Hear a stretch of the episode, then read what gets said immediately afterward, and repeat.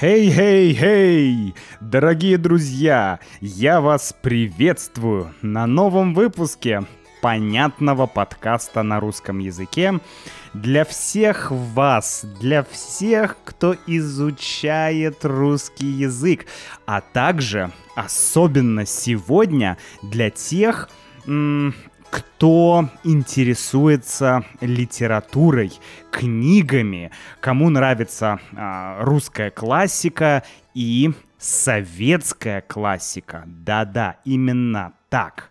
Сегодня в этом выпуске мы с вами поговорим про классиков, про советских классиков научной фантастики. Давайте начинать.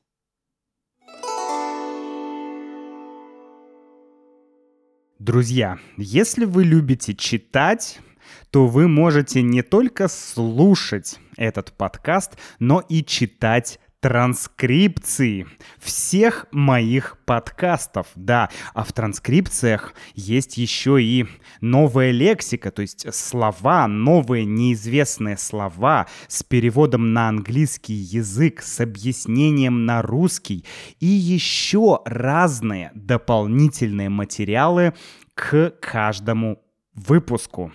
Для этого нужно лишь присоединиться к membership программе, и вы получите доступ ко всему этому литературному богатству. Братья Стругацкие. Братья Стругацкие. Это два брата, как вы догадались, Борис и Аркадий – Борис и Аркадий Стругацкие. И это писатели, которые а, ну, они считаются советскими писателями. А, большая часть их творчества проходила в советское время. И очень интересно наблюдать, как у э, братьев Стругацких в разных романах, в разных произведениях э, менялась как, как, как менялись эти произведения, потому что Советский Союз менялся, э, да, и там в 50-х годах был один Советский Союз, а, еще сталинское время, потом хрущевская оттепель, и это уже было другое время, потом э, эпоха застоя или время застоя, и в разные периоды Советского Союза Стругацкие писали по-разному. Почему? Ну, потому что э, это Стругацкие это не просто научная фантастика. Их называют классиками научной и социальной фантастики. То есть это не просто книги про, э, не знаю, про будущее, про искусственный интеллект, про роботов, про космос. Нет. Я мало читал книг Стругацких, но я могу сказать, что для Стругацких э, фантастика — это скорее некая атмосфера, это скорее некий мир, некий мир, в котором происходит э, сюжет, в котором происходит какое-то действие — то есть для них главное это герой, а, социум, проблемы э, социума, проблемы общества. И в разных книгах есть разные проблемы, есть какой-то выбор, который нужно сделать герою. То есть я хочу сказать, что э, для Стругацких, э, ну, во-первых, там есть и философия, безусловно, в их книгах, и мне это очень нравится. Есть и философия, и есть вопросы, вопросы к современному обществу. Мне кажется, очень, очень, очень интересные писатели, я недавно прочитал книгу, которая называется «Пикник на обочине», и о ней я чуть попозже э, расскажу.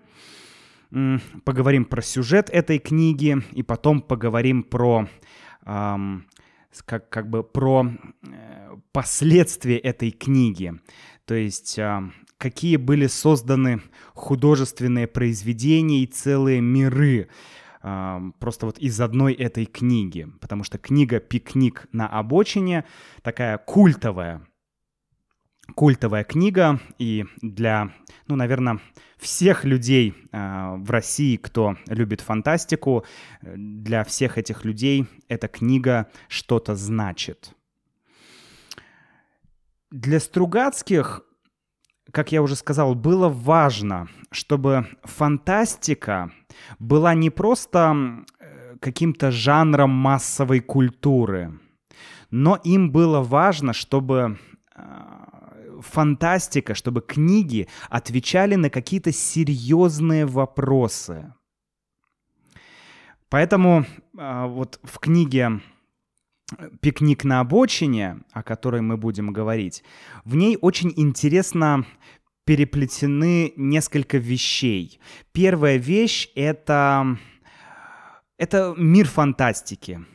То есть ты находишься, ну, разговор идет про нашу планету, но есть некое взаимодействие с другими цивилизациями. И ты понимаешь, что Э, такая атмосфера фантастики. Но в то же время э, постоянно ты от разных персонажей э, книги ты слышишь какие-то интересные идеи, которые заставляют тебя думать. И это очень круто. Я, я очень люблю, когда книга не просто рассказывает тебе о чем-то, но когда книга задает вопросы и, э, ну, пытается дать ответы, но эти ответы не окончательные. То есть ты сам додумываешь ответ, ты сам отвечаешь для себя на поставленный вопрос.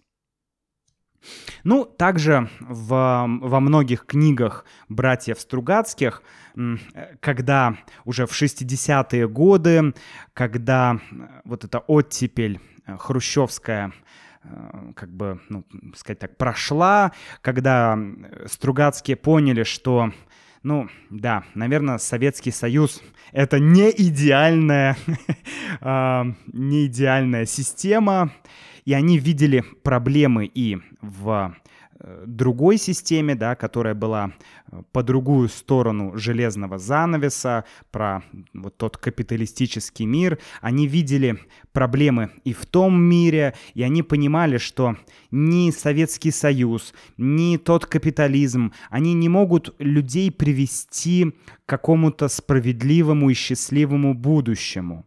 Поэтому в некоторых книгах Стругацких есть идея того, что кто-то как мессия из а, другой цивилизации, из, из, из другой планеты, кто-то ученый или какой-то человек прилетает и а, либо пытается учить, наставлять э, людей, то есть помогать им развиваться, либо э, ставит какие-то эксперименты над э, нашим человечеством. То есть вот эта идея менторства, что должен быть какой-то ментор, кто поможет человечеству в прогрессе. Эта идея тоже есть в их книгах. Давайте поговорим про уже конкретнее про книгу «Пикник на обочине». Пикник на обочине — это повесть. Повесть. Что означает повесть? Это литературный жанр.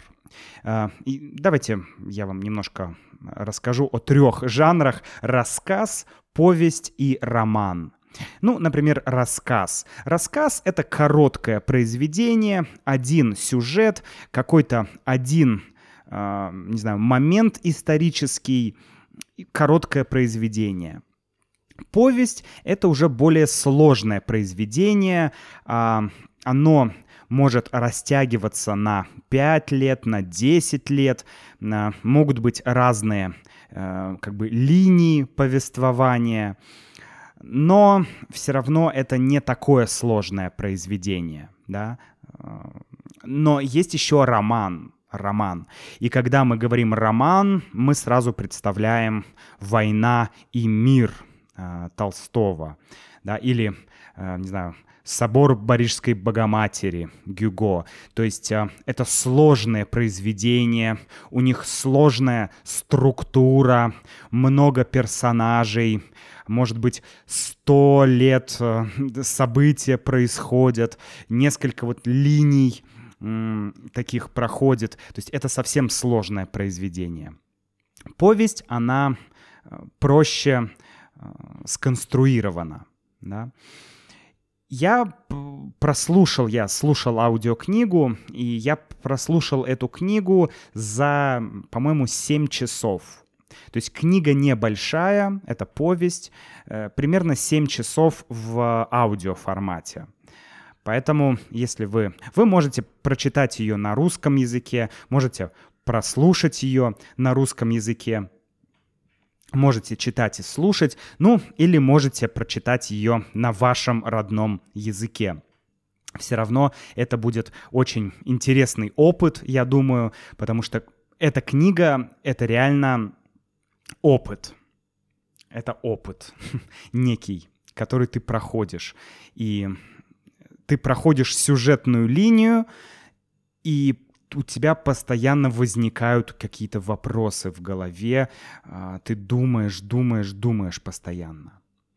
В чем сюжет пикника на обочине?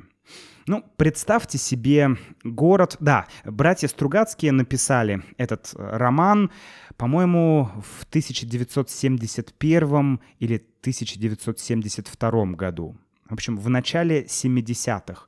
Но по разным причинам полностью роман был опубликован только в 80-х.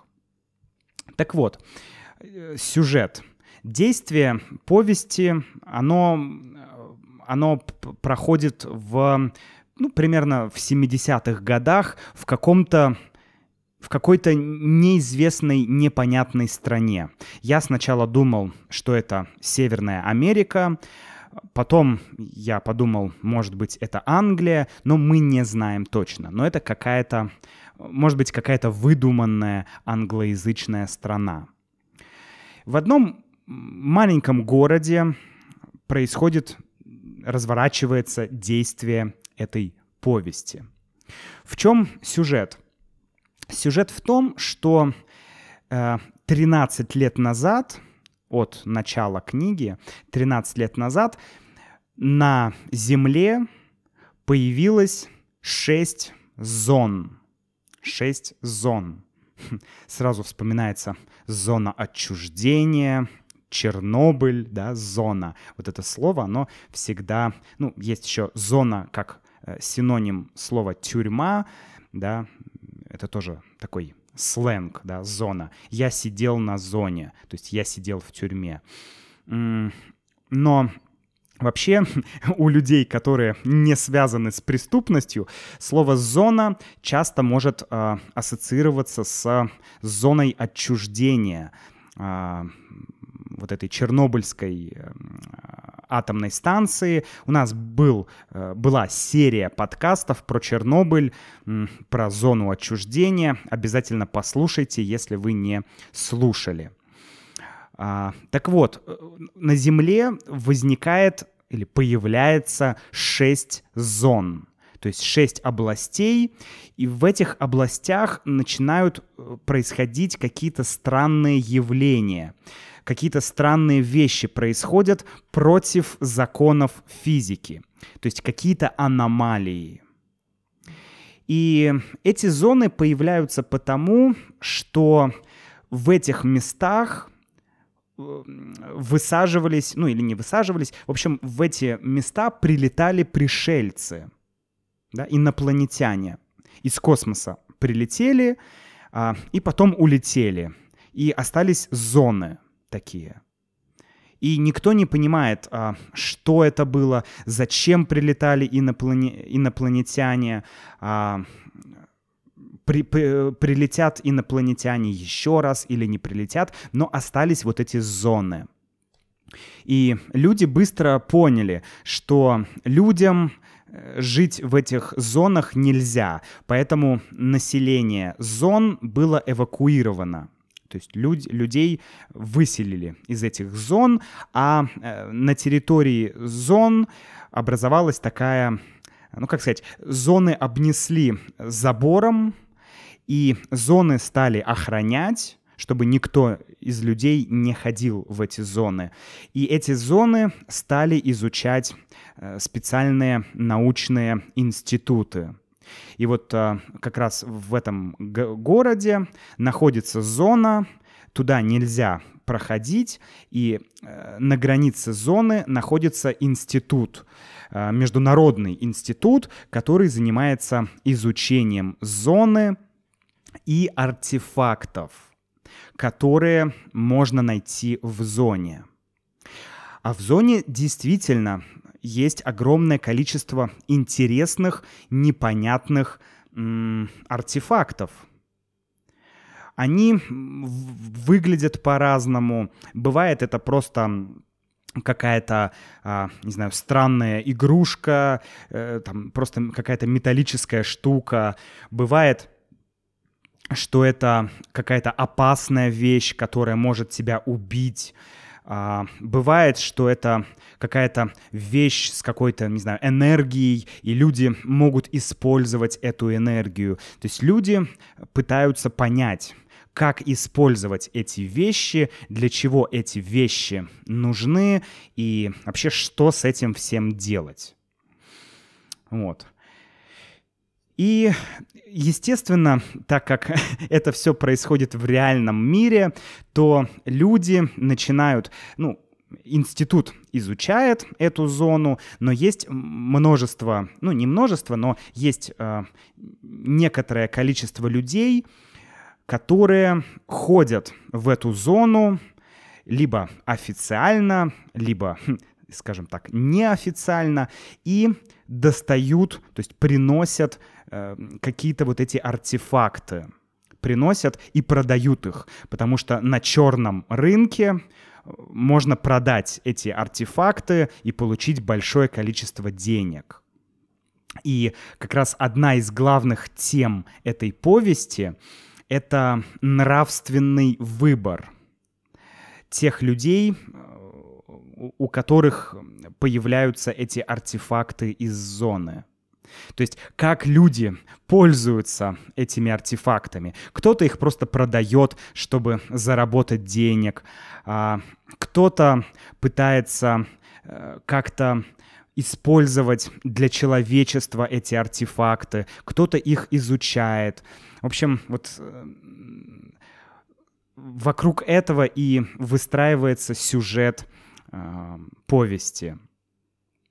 Главный герой — это Редрик Шухарт.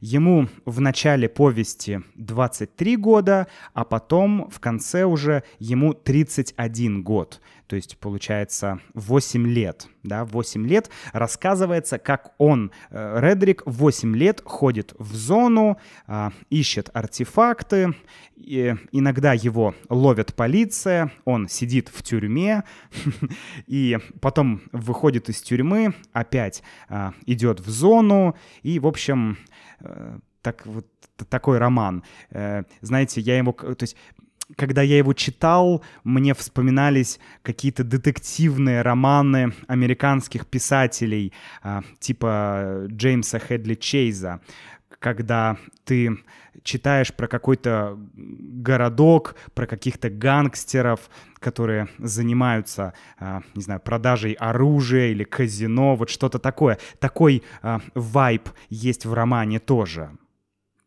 Так вот, и этот Редрик Шухарт, он сталкер. Сталкер. Сталкер — это вообще неологизм. Неологизм. Неологизм — это слово, которое появилось вот в современном а, русском языке. Да, неологизм, то есть новое слово, новое придуманное слово. И слово «сталкер» стало очень популярным, возможно, вы даже его э, слышали. Оно образовано от английского глагола to stalk, to stalk, что означает э, как бы красться или передвигаться э, скрытно, тихо, да, потому что сталкеры тихо шли в зону, чтобы никто не заметил их, чтобы полиция не заметила, вот, сталкеры. И Редрик э, Шухарт — сталкер.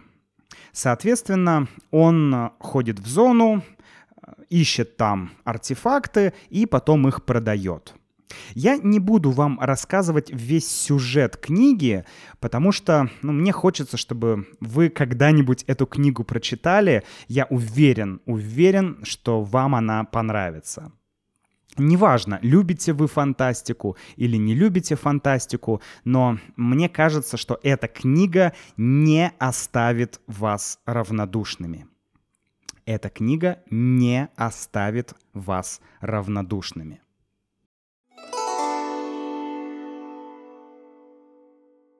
Давайте поговорим еще про влияние этой книги. Влияние книги на массовую культуру. Дело в том, что а, эта книга про зону, про сталкеров, она, как я уже сказал, она э, вдохновила многих э, других людей. Например, как я уже говорил, после Чернобыльской а, катастрофы, после Чернобыльской аварии а, появилась зона отчуждения. И многие люди стали ходить в эту зону, радиоактивную зону и искать там какие-то интересные вещи, просто путешествовать по зоне, а, то есть это такой вот, не знаю, э, такие романтические путешествия, опасные путешествия, походы. И эти люди себя тоже стали называть сталкерами. И даже не обязательно э, в зону. Появилось просто движение сталкеров. Это людей, которые... Это люди, которые ходят в разные заброшенные места. Они ходят в какие-то... Э, на какие-то заброшенные заводы, фабрики или какие-то, может быть, в канализацию, да, какие-то трубы. То есть все, вот, вот этот, ин, какие-то индустриальные объекты заброшенные, это, э, это вот объект...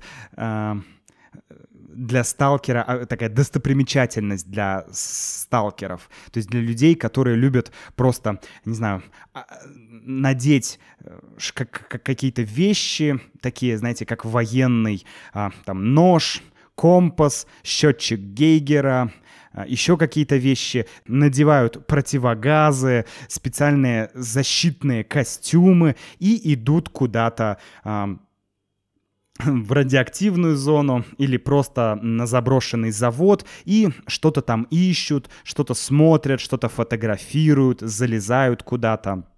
То есть это целое движение, появилось целое движение сталкеров, людей, которые ходят э, в какие-то такие интересные места. Кроме того, появилась компьютерная игра, такая культовая компьютерная игра, которая называется Stalker. Кстати, в 2023 году, по-моему, выходит новая часть э, игры Stalker, и многие ее очень ждут. Вот. А классическая игра Stalker, она как раз про зону, э, я так понимаю, про радиоактивную зону, и ты ходишь туда, входишь в эту зону, ищешь там какие-то э, интересные артефакты и сражаешься с другими какими-то бандитами, еще что-то. В общем, такая ролевая игра. Ролевая игра. Я в нее, честно говоря, не играл, она довольно такая устаревшая, но многие ее очень любят, э, типа классика жанра и так далее. Но, в общем, игра э, в своем скажем так, в своем окружении, она очень популярна. Вот. Э, затем вы, наверное, знаете такого режиссера советского Андрей Тарковский. Андрей Тарковский. Он снял известный фильм, который называется «Сталкер». И этот фильм как раз рассказывает о сталкерах. Это, это фильм не по сюжету пикника на обочине. Этот фильм как бы расширяет э, сюжет книги. Э, братья Стругацкие э, писали сценарий к этому фильму, и можете посмотреть, ну, после книги, конечно, потому что, ну, опять же, фильм не повторяет сюжет книги, он его дополняет. То есть это как бы в той же вселенной, но другой сюжет, а, другие вопросы поднимаются в этом фильме. Вот. Ну и, конечно, огромное количество а, разного рода книг вышло после пикника на обочине. То есть вот эта э, идея сама сталкерства, она стала чем-то вдохновляющим для многих писателей, которые начали писать книги про сталкеров. То есть можно это сравнить с тем, как эм, э, Толкин придумал мир Средиземья, эльфов, да, вот все, вот, вот весь этот фэнтезийный мир. И многие писатели начали использовать этот мир и писать э, свои собственные романы. Также и в случае «Сталкера» есть очень много а, разных книг про сталкеров, которые не имеют отношения к пикнику на обочине, но тоже используют эту, а, эту атмосферу, этот мир, эту идею сталкеров. Что могу еще сказать, друзья? Было несколько экранизаций романов э, и повестей братьев Стругацких, но, насколько я знаю, одними из лучших являются ну, «Сталкер» Андрея Тарковского, затем есть популярный советский фильм «Чародеи». Может быть, вы его видели. Честно говоря, мне я начал смотреть этот фильм, но мне он не понравился. Я не люблю такие фильмы. Это такой комедийный, сатирический фильм, но мне он не очень понравился. Но это культовый советский фильм. И есть еще фильм «Обитаемый остров» Федора Бондарчука. Ну, в целом неплохой фильм.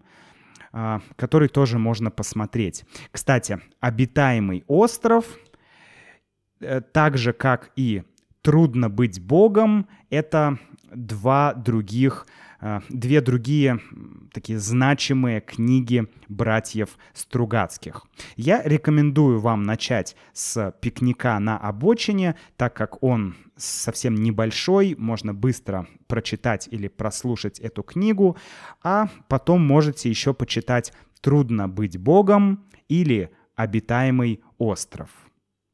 Вот, это мои для вас рекомендации. Ну а если вы уже прочитали эту книгу, то, пожалуйста, напишите мне, что вы думаете об этой книге. А, мне очень будет интересно прочитать ваше мнение, ваш отзыв о книге. Пишите а, комментарий на сайте russianwithmax.com. Ну и закончить я хочу фразой «Счастье для всех, даром, и пусть никто не уйдет обиженный. Если прочитаете книгу, то поймете, что это за фраза. Пока!